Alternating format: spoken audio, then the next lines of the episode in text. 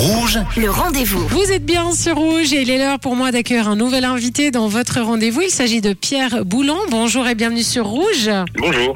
Bonjour, alors on va parler d'un sujet qui nous inquiète un petit peu euh, tous, hein, c'est la crise énergétique. Alors cet hiver, euh, ça va passer, j'ai envie de dire, mais euh, qu'en est-il des prochains hivers? Vous êtes spécialiste énergie au sein du cabinet Columbus Consulting Suisse.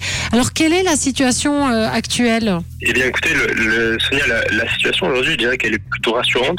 Euh, on était euh, inquiet euh, à, la, à la sortie d'été, c'était plutôt inquiétant. Et là, on, là, on est en train de se dire qu'avec les différentes actions qui ont été mises en place par la Confédération, on devrait pouvoir passer l'hiver. Alors justement, il y a des actions euh, qui ont été mises en place en Europe, en Suisse.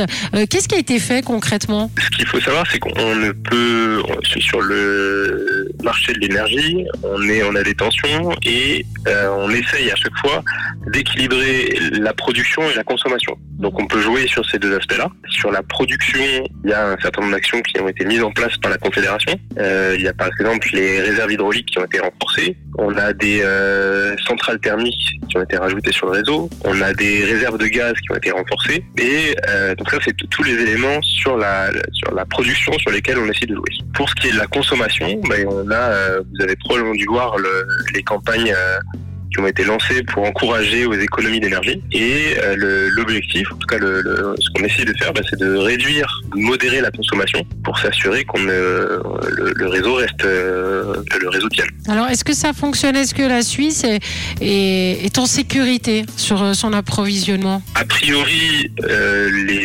l'ensemble de ce qui a été mis en place pour, pour cet hiver est plutôt rassurant. Après, on a quand même deux inconnus qui restent fortes. C'est la météo. Évidemment, on a beaucoup plus besoin d'électricité et d'énergie quand, euh, quand les températures baissent Mhm. et quand on a euh, évidemment moins de soleil parce qu'on a moins de, moins de production photovoltaïque. Donc c'est, on est très dépendant de la, de la météo et, et des, des jours potentiels de grand froid qui arriveraient. Après, le, le, le deuxième élément sur lequel euh, on, on va être, on est dépendant en Suisse, c'est nos voisins, nos voisins et c'est la production d'électricité de nos voisins. Et en particulier la production d'électricité par les centrales nucléaires françaises. Il y a eu des difficultés de production sur les centrales nucléaires françaises aujourd'hui. Et si ces centrales tournent bien, on devrait pouvoir passer l'hiver. Et pour les années à venir, pour les hivers à venir Alors c'est c'est toute la question. C'est que là, il y a un certain nombre d'actions qui ont été mises en place et qui devraient, qui sont rassurantes pour, les, pour cet hiver 2022-2023. Par contre, qu'en est-il des hivers suivants Ce qu'on se dit, c'est qu'il y a un- des actions proposées ou mises en place par la Confédération qui sont prévues sur, sur plusieurs années. Exemple, la, la mise en place de, centrales thermiques, bah, c'est- pour plusieurs années, donc ça devrait nous aider pour les hivers prochains.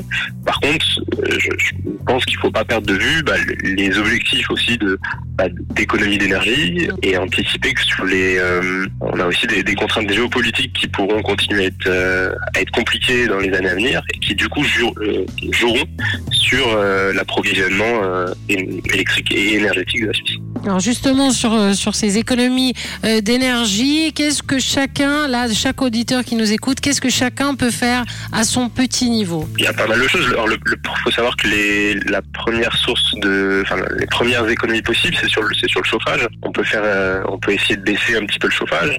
Sur euh, l'utilisation euh, des appareils, on peut essayer de faire attention. euh, on dit souvent faire attention à la lumière, mais c'est, faire attention à nos usages, mais c'est aussi faire attention à quel moment on utilise les appareils. Mhm. Il y a des pics de consommation dans les journées. Quand le matin, euh, tout le monde, euh, tout le monde se réveille et commence à, et commence sa journée, ben, il y a des pics de consommation. Et c'est si on peut par exemple décaler euh, l'utilisation d'appareils, euh, c'est quelque chose qui peut fonctionner. Alors est-ce qu'il y a un site pour être informé euh, sur l'évolution un petit peu de, de cette problématique? Un site qui a été lancé par la Confédération, qui c'est stop-gaspillage.ch sur lequel euh, bah, vous avez des informations sur la situation et également sur euh, les différentes actions qui peuvent être lancées euh, ou, ou mises en place pour essayer de réduire bah, sa consommation. En tout cas, un grand merci hein, à Pierre Boulon. Vous êtes spécialiste énergie au sein du cabinet Columbus Consulting Suisse. Merci d'avoir répondu à nos questions sur l'antenne de Rouge. Merci à vous.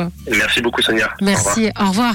Et moi, je vous rappelle que si vous avez manqué une information, eh bien, cette interview est à retrouver en podcast sur notre site rouge.ch. Le